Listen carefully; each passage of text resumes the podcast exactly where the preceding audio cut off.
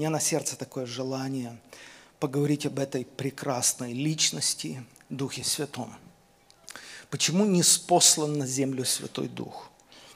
Он сходил на древних, это заметно, это были очень яркие проявления, очень демонстративно Бог доказывал, на ком Дух Божий был и на ком не был, и кого оставлял.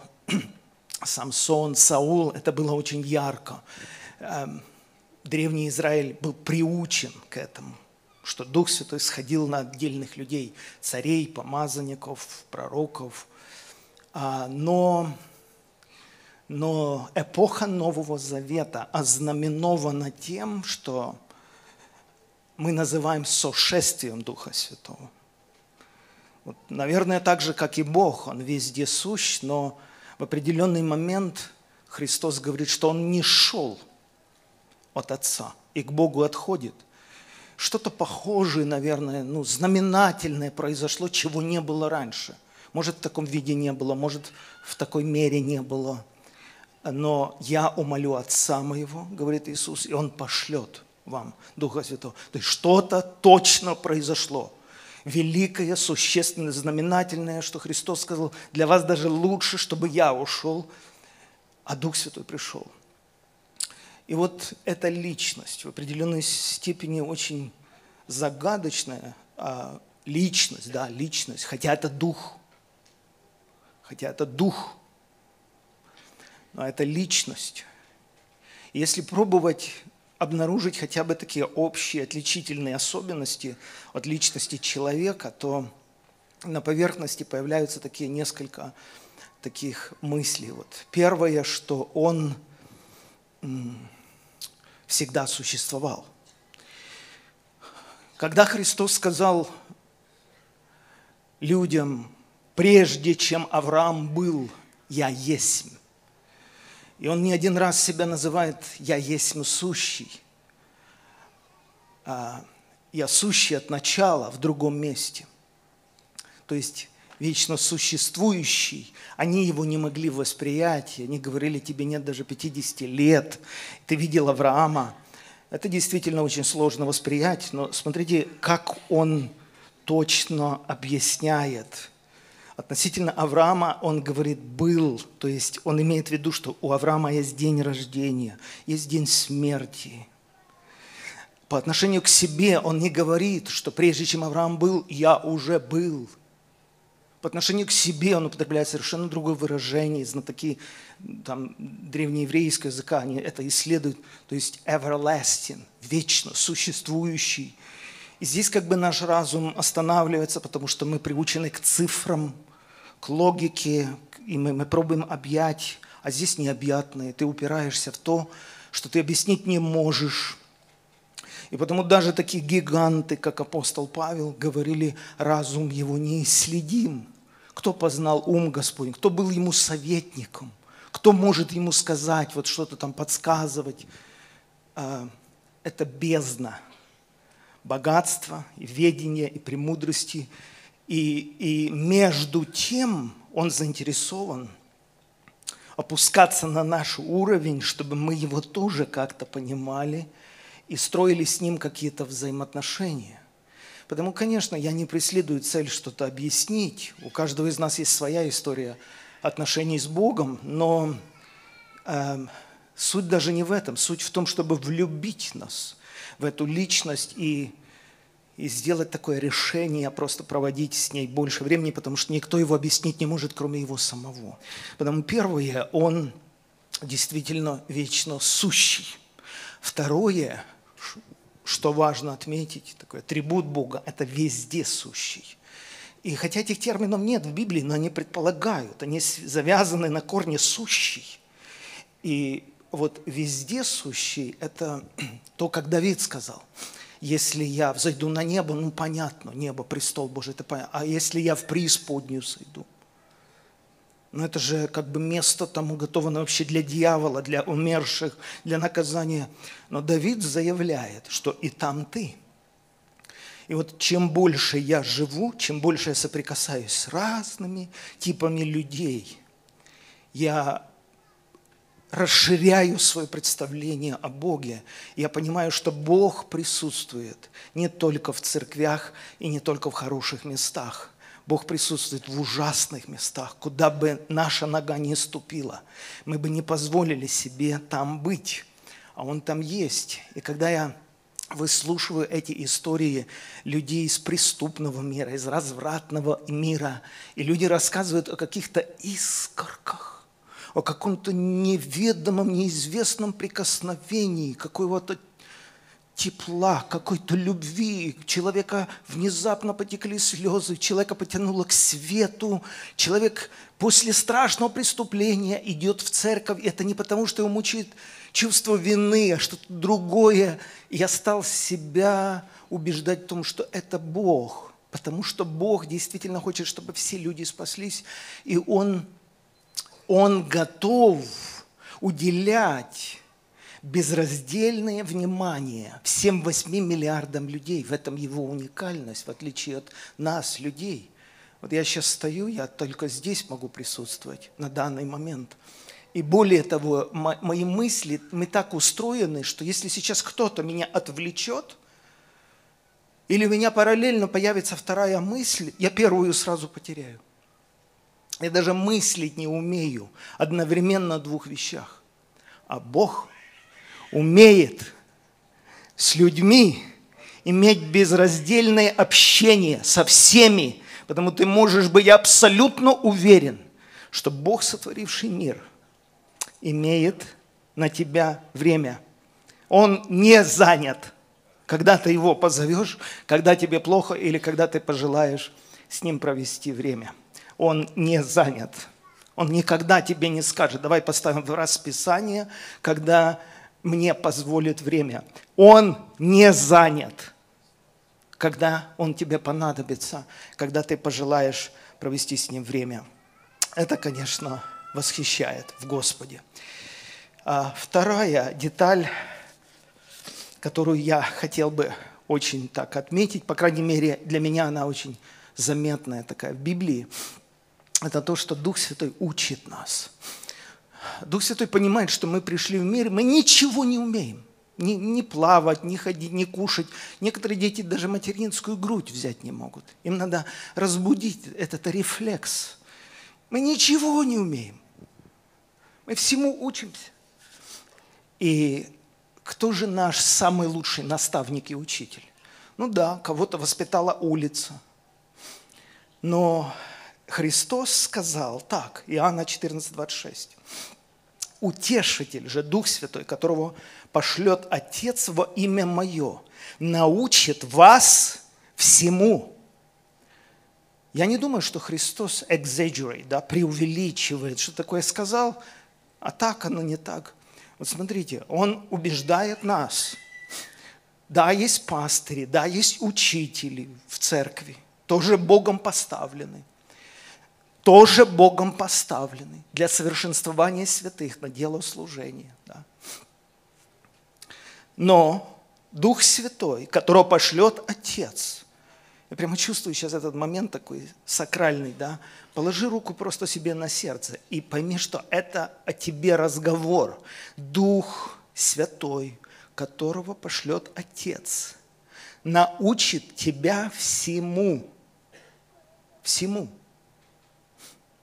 и напомнит вам все, что я говорил вам. Это говорит Христос. Я не знаю, у вас такое было или нет, у меня было достаточно много раз. В такой скрутный момент, где требовалась какая-то ясность ситуации, а, а, а не получается понять, что делать, как выходить, какое решение принять. А, Дух Святой напоминал известные тексты из Библии, но это делал Дух Святой. И только потому, что этот Дух Святой, меня так было, я вам свидетельствую, только потому, что этот Дух Святой делал, эти слова обретали такую силу, что ты мог действовать. И парадокс, знаете, в чем? Ты их знал.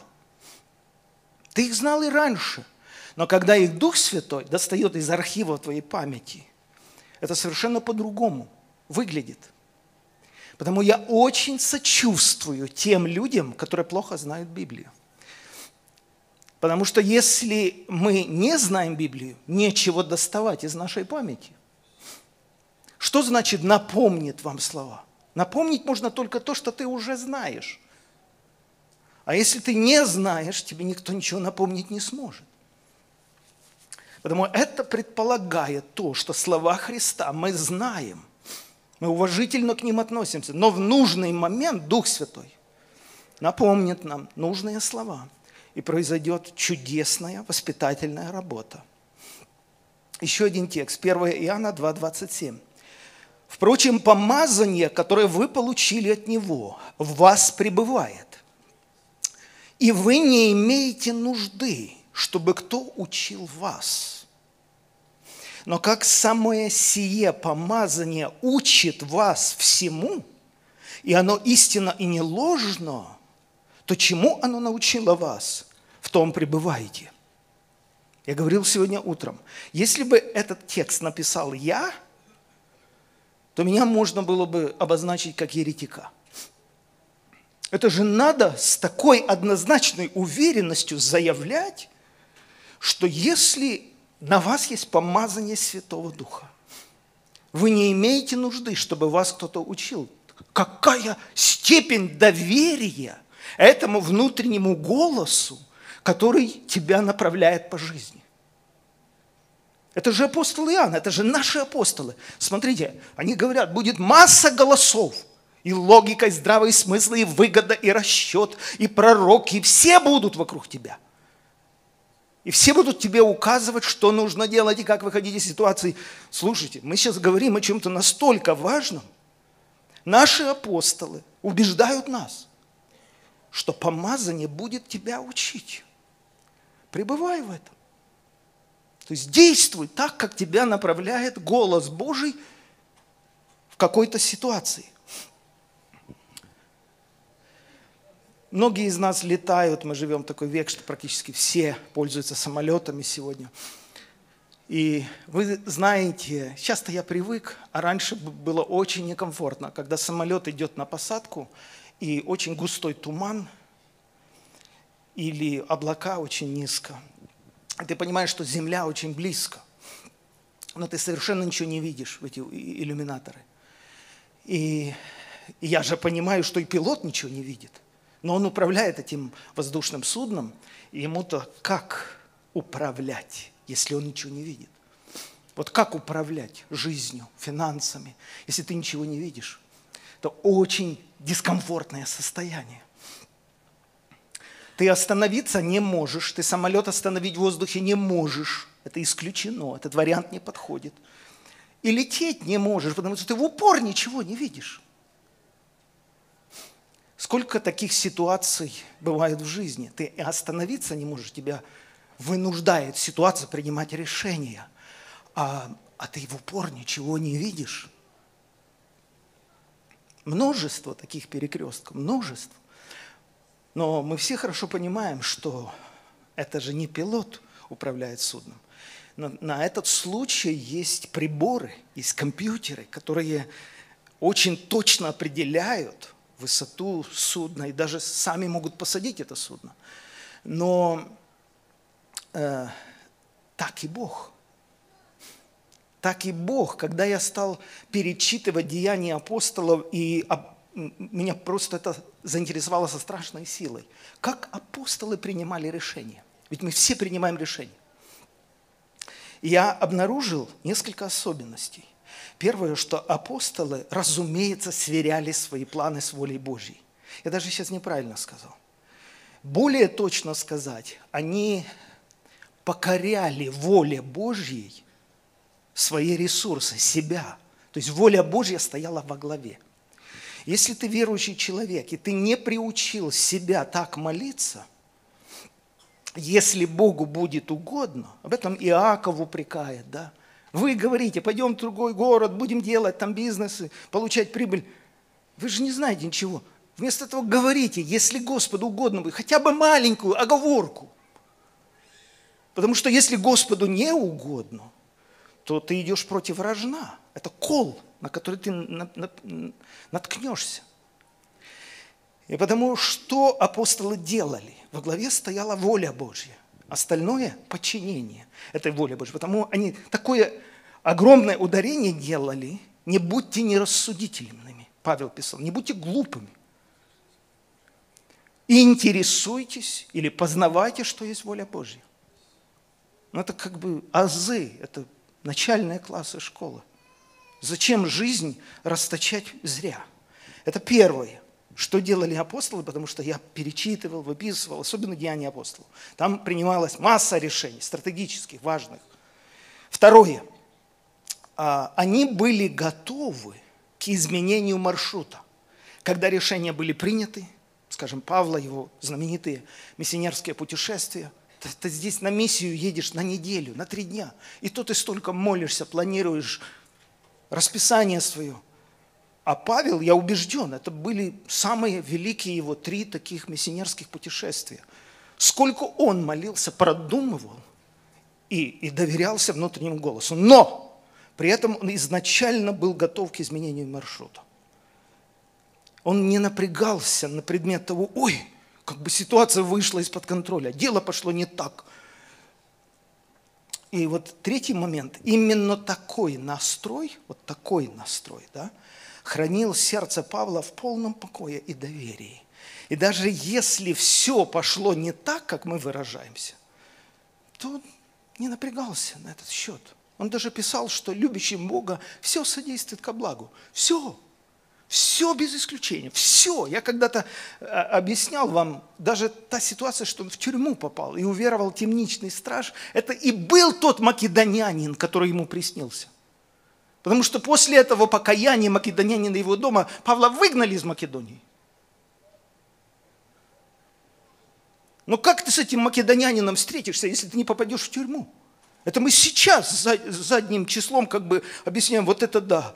А тогда, когда Павел получил направление «иди в Македонию», он в Неаполь пришел, первый город Македонии, и у него вся миссионерская эта э, поездка сорвалась, его избили, посадили в тюрьму, у тебя тысячи вопросов – что это было? Как объяснить то видение или откровение, или вразумление? Но апостолы были спокойны. Изменение маршрута воспринимали спокойно. Потому что доверялись Богу. Посмотрите, несколько текстов из Деяний апостолов, просто бегло, с минимальными комментариями мы, собравшись единодушно, рассудили. Я не буду даже говорить, там, читать о чем. Мы, собравшись единодушно, рассудили. Ниже, в этом же стихе, ибо угодно Святому Духу и нам. В другом переводе мы все единодушно решили, то есть мы пришли к решению. Согласны, братья? Да, согласны. Принимаем такое решение? Да. Вот как решили Дух Святой и мы – так принимались решения. 16.6 э, Деяния апостолов. Пройдя через Фригию, Галатийскую страну, они не были допущены Духом Святым проповедовать в Асии. Дух не допустил их. Другой перевод. Святой Дух удержал их. Та же мысль. Дух Иисуса не позволил им туда идти. Святой Дух не допустил и воспрепятствовал им у меня как бы возникает вопрос. Во-первых, как вы это поняли? Вы же объясняете это, что Бог вас не допустил. Может, в той ситуации это просто были обстоятельства, не так повернулись. Но апостолы объясняют, что это Дух не допустил. И дело ведь благое, они, они шли туда, то есть в мотивации этих людей сомневаться не надо. Во, во всем этом сомневаться не надо. В этом явно воля Божья присутствует. Но, но но такая тонкость. Такие тонкие моменты. Современные проповедники, их много. На, на мой взгляд, они очень грубо ведут себя. Они во всем, что препятствует, им видят дьявола. И, и обязательно с ним сражаются. Обязательно надо переломать ситуацию так, каков был изначальный план – очень простое объяснение всяким препятствиям. У апостолов не совсем так. Деяния 18-19. Они прибыли в Ефес, где Павел оставил Прескилу Акилу, сам пошел в синагогу и рассуждал с иудеями. Они просили его остаться у них еще на короткое время, но он отказался. Он принимает решение. Люди хотят слышать больше. Их захватило послание. Павел отказался. И сказал, я вернусь, если на то будет Божья воля. 19.21. Когда это случилось, Павел положил в духе, пройдя Македонию Ахию, прийти в Иерусалим, а позже я должен видеть Рим. То есть он планы имел, понятно. Что это значит? Положил в духе, принял решение в духе. Ну, во-первых, это однозначно в молитве. Однозначно – однозначно, чтобы слышать этот внутренний голос и принимать такие решения в духе, однозначно, дорогие мои, однозначно это э, нужно быть близко с Богом. Потому он не один раз писал, Духа не угошайте, в другом месте не оскорбляйте Святого Духа Божия, которым вы запечатлены в день искупления. Вы знаете, что легче всего оскорбить людей, которые ближе всего к тебе. Родителей проще всего оскорбить. Ребенка, жену, мужа легче всего оскорбить, потому что они самые близкие тебе люди. Посторонних людей сложно оскорбить. Как равно и им меня. Очень сложно оскорбить. Я как бы не реагирую. Что они там обо мне думают, говорят, делают. Мне это вообще не интересно. В чем же выражается вот это оскорбление Духа Святого? В чем опасность? А он умолкает. Точно так, как близкие люди. Я говорил сегодня утром, если жена замолчала, даже на день, это так некомфортно, это я мягко сейчас выражаюсь. И я даже вам сейчас это говорю, а сам что-то вспоминаю, мне уже плохо. То есть вы, вы знаете, вы знаете это состояние, ты думаешь, зачем я это, зачем я это сказал? Ну зачем я это сказал? Ну почему я так поступил, да?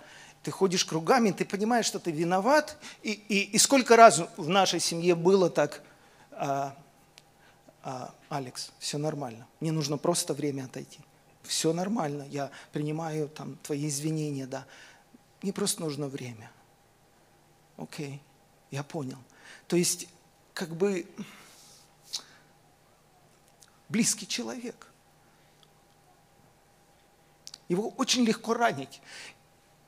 И он все понимает, и ты все понимаешь. Просто не хочется сейчас разговаривать. Почему Павел так написал? Не оскорбляйте Святого Духа Божия. А дальше он уже очень точно говорит, что именно оскорбляет Духа Божьего. Это даже не то, что ты там против Него сказал или сделал. Ты же храм.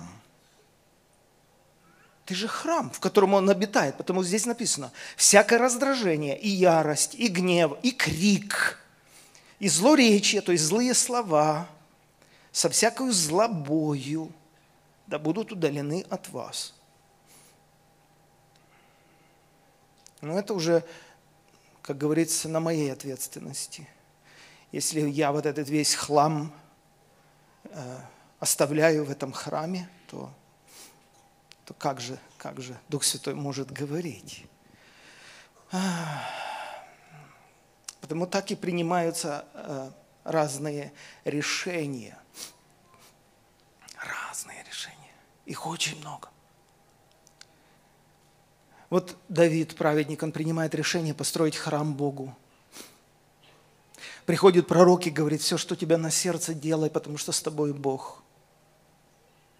А в другой момент тот же самый человек, Давид, принимает решение пересчитать общество израильское, военных людей.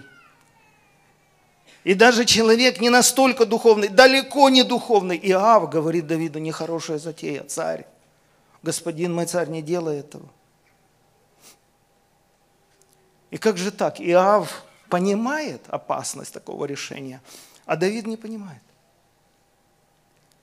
И когда уже людей считают, когда уже это огорчило Бога, поступок Давида, а, когда уже пророк предложил ему выбрать наказание, то есть это было очень неправильное решение, за которое Бог наказывает, а человек не распознал.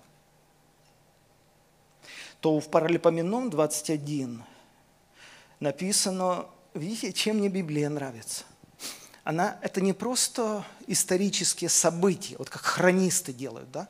а Библия объясняет причины случившегося. И вот что здесь написано в 21 главе. «Восстал сатана на Израиля и возбудил Давида сделать исчисление израильтян». Да знать бы это сразу. Кто меня к этому толкает? Да знать бы сразу, кто эту инициативу запустил. Сразу бы понимать, чтобы на корню сбивать эту мысль на лету. Но окей, а, а что же так ты не сориентировался? Как же так? Как же так, сатана? В тебе запустил мысль, ты к ней склонился, ты ее утвердил, ты подписал постановление. Все дорого за это заплатили, ты же человек Божий. Как я не раз говорил уже вам и повторю, когда Христос спросил своих учеников, за кого почитают меня люди, Петр выделился, не потому что он умнее других, и сказал, ты Христос, Сын Благословенного. Христос ему сказал, ты блажен. Не потому, что ты самый догадливый или смело озвучил эту мысль, которую другие боятся сказать вслух. Но-но-но. Отец мой небесный тебе открыл. Вау, Петр, надо же, Бог так к тебе благоволит ты его слышишь. Страницу вы переворачиваете, если не ошибаюсь, та же глава или сразу следующая. Христос тем же людям говорит, мне надлежит пострадать. Тот же самый Петр зовет его в сторону, говорит, да не будет этого с тобою. Тому же Петру, тот же Христос говорит, отойди от меня, сатана, потому что ты говоришь не то, что Божие. То есть вот этот духовный мир – он так близко с нами, что если мы не поддерживаем отношения с Богом близкие, о, мы очень дорого заплатим. Серьезно, без преувеличений. Я однажды дома у себя как-то молился и записал в дневнике такое. Когда я начинал свое служение, я в сто раз больше молился и проверял свои решения. А сегодня, когда в сто раз больше у меня ответственности, я почему-то меньше волнуюсь, потому что моя репутация уже меня, видите ли, защищает. Не здесь ли одна из причин падения известных людей? А ответственности же больше. Раньше ты кричала, тебя там слышали через слово, а сейчас по-другому воспринимают твои слова – и у тебя такая самоуверенность. И рискуешь больше. Пару минут, эта история мне очень нравится, и она уместна сейчас здесь сказать. 2 Тимофею 2.5. «А «Если кто-то участвует в соревнованиях, соревнуясь не по правилам, то он не завоюет лавр победителя. Это Павел писал о духовном сподвижничестве, о служении, в принципе. То есть ты рвешь со всех сил, но есть общие правила, общие правила. И если ты их нарушил, и тебя поймали, тебя снимают вообще с дистанции, все, disqualified, тебя дисквалифицируют, дисквалифицируют.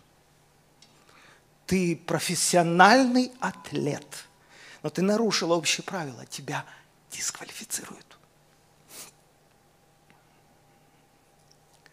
Когда ковчег завета оказался в доме э, Авидара, наверное, там он в двух местах был, и там Оза присматривал за ним.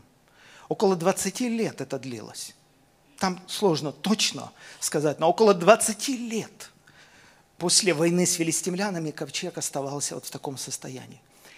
И Здесь Давид придумал, что давайте мы внесем его в город Давидом. Уже Давид стал царем, уже Саула нет в живых. И там написано, Давид собрал 30 тысяч отборных людей. Это элита. Элита всего государства. Топовые люди. Все собрались. Это была очень пышная церемония. И они везли этот ковчег на колеснице – на телеге, не знаю, как это сказать. И танцевали, и жертвы приносили, и это в копеечку обошлось в казне государственной, потому что это серьезная церемония. Это, это было событие, наверное, года, если не последних лет. Ковчег возвращается в город. И вы знаете эту историю, что валы наклонили телегу эту, и ковчег падает. Божий ковчег падает. Это же ужас, это же хуже не придумаешь. Это, это сейчас сколько будет шума, это какой скандал сейчас будет. Это, сейчас он упадет, разобьется. И, конечно же, Оза спохватился, поддержал этот ковчег. И ковчег не упал, но Оза упал. Пораженный Богом сразу здесь же. И все напугались, церемонию остановили. Ковчег не забрали в город, отвезли к другому человеку, где он еще три месяца находился. И Давид опечалился, всем было печально. Бог, как бы мы же как бы для тебя, мы же... Очень трудно. И вот эта вот таинственность или непредсказуемость Бога, особенно когда ты не понимаешь Его действий, она тебя пугает, и, и ты дистанцируешься, ты, ты просто боишься. Ты не знаешь, что это такое, как это объяснить. Но, но я люблю задавать вопросы. Я, я задаю вопросы. Как быстро вы все догадались, что, что вы с самого начала неправильно делаете? Вы, вы, вы когда вы поняли, что ковчег надо носить на шестах, на плечах, вы, вы, вы, вам эта мысль вообще пришла? Скорее всего, да, потому что они были знатоками, они знали, как это предписано в законе Божьем. Скорее всего, да, но, здесь большое но. Но как же ты остановишь эту церемонию, как же ты публично признаешь, что мы неправильно все это делаем. Как же ты теперь это объяснишь людям? Стыдно, короче. Проще говоря, очень стыдно. Потому, скорее всего, решение такое, дотянем как-то, осторожно, медленно, но уже как-то дотянем. И вот Богу не нравится это настроение. Как-то дотянем не нравится, потому что неправильно делаете. И потому Бог допускает такое ужасному такому случиться, что эта телега наклоняется, ковчег падает. Но это же Бог допускает. Но он же, может, там люди шепотом и молились, Господь, уже помоги, ну уже, уже мы понимаем, что оно не так. Ну уже, уже как-то выручи нас, ну не позорь нас при всех. Уже как-то надо доехать, дотянуть. Но это не характер Бога. Все должно стать на места – все должно быть по правилам. Дисквалификация. Проходит три месяца после этой трагедии. 1 Паралипенон 15.12. «И сказал Давид, вы, начальники родов левитских, осветитесь сами, и братья ваши, и принесите ковчег Господа Бога Израилева на место, которое я приготовил для него. Ибо как прежде не вы это делали, то Господь Бог наш поразил нас за то, что мы не взыскали Его, как должно. Привыкают люди. Вообще ковчег, его же никто никогда не видел, кроме первосвященника раз в году. А как все оно сползает на такой уровень. И пыль ходит, вытирает, и заглядывает, и крышку открывает, и, и переносят с места на место – а нельзя. Нельзя привыкать. Бог нас поразил за то, что мы не взыскали Его как должно, и осветили священники и левиты для того, чтобы нести ковчег Господа Бога Израилева, и понесли сыновья левитов ковчег Божий, как Моисей заповедал, по слову Господа, на плечах, на шестах.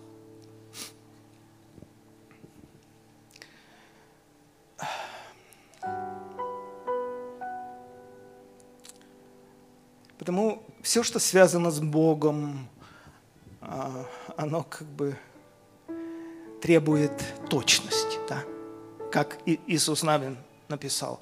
Смотри, чтобы эта книга не отходила от уст твоих, получайся в ней день и ночь, дабы в точности тебе исполнить все, написанное в ней, тогда ты будешь успешен во всех путях твоих. В точности. Знаете, когда я вижу вот эту сцену, где Самуил зашел к Саулу и говорит, что ты наделал? Почему ты не уничтожил овец амаликитян? Тебе же понятным образом Бог сказал уничтожить. Я вижу эти большие глаза у Саула, который говорит, я пошел в путь, как повелел мне Господь. Я уничтожил все, а овец? Так взяли же для жертвоприношений. И Самуил ему говорит, неужели жертвоприношение Богу более угодно, чем послушание? Ты как глухой, ты не слышишь вообще, о чем речь. Что за импровизации? Что ты себе позволяешь? А, а Саул как не понимает, так я же пошел в путь, так я же сделал. Ты не точно сделал. Ему это и есть вот все общим термином можно назвать страх Божий или святость, точность. И еще одна важная миссия, которую выполняет Дух Святой по отношению к неверующим людям. Потому что сейчас мы говорили о верующих людях, которые Бога знают. Пару минут мы помолимся. По отношению к миру Дух Святой вот что делает. Придя, обличит мир о грехе и о правде и о суде. Точно это о праведности. Еще раз, это все три об одном. Они все три, э, э, вот эти слова или термина, или понятия взаимосвязаны. Грех, праведность и суд. И Дух Святой обличит мир. В большинстве переводов написано «you are wrong», вы неправильно видите грех. Если вы неправильно видите грех, соответственно, вы неправильно понимаете праведность. Соответственно, вы не понимаете, что вас ожидает. Какой страшный суд – и действительно люди не понимают, поэтому не обращаются к Спасителю, не обращаются к Господу. Не обращаются. Много людей в моем окружении явно уже живут под гневом Божьим. Но у них нет этого осознания. Слышите, да? Нет осознания, что человек не просто впал в преступление или согрешил. Человек живет в этом – я просто показываю текст из Библии. Пьяницы, блудники, Царствие Божье не наследуют. Не обманывайтесь. И я вижу, человек это не считывает. Он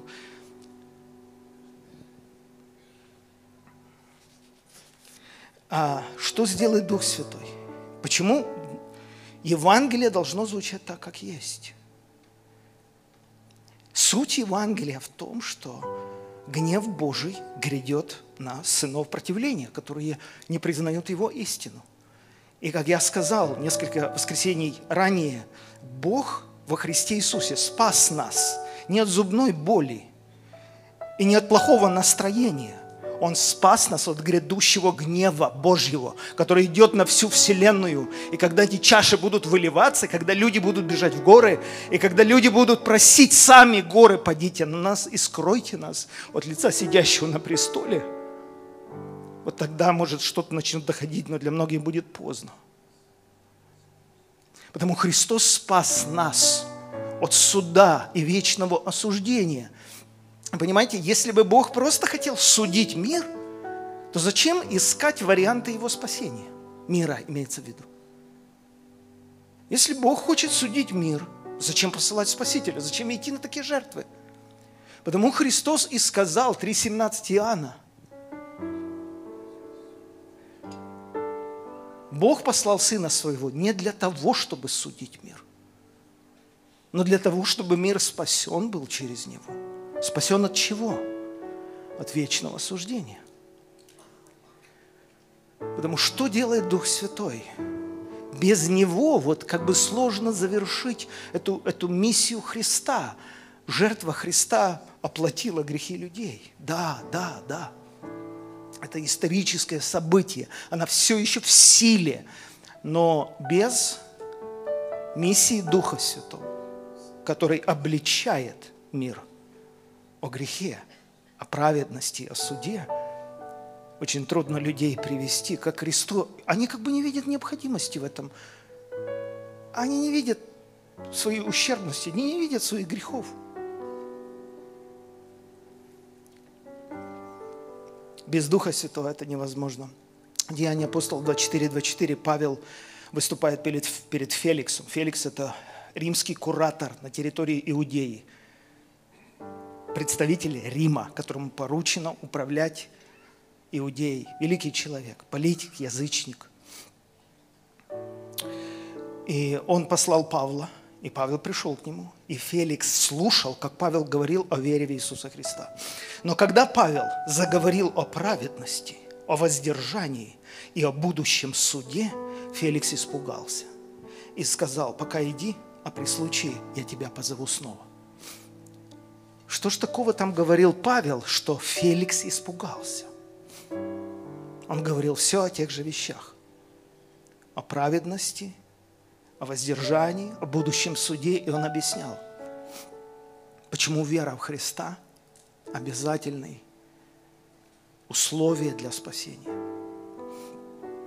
Поэтому, друзья, эм, Дух Святой трудится. Это не просто штампы. Он действительно работает сердцами людей – и очень важно реагировать на Его голос. Где бы ты ни находился, где бы, что бы ни происходило, очень важно доверять этому голосу, равняться на этот голос и строить отношения с личностью Святого Духа. Аминь.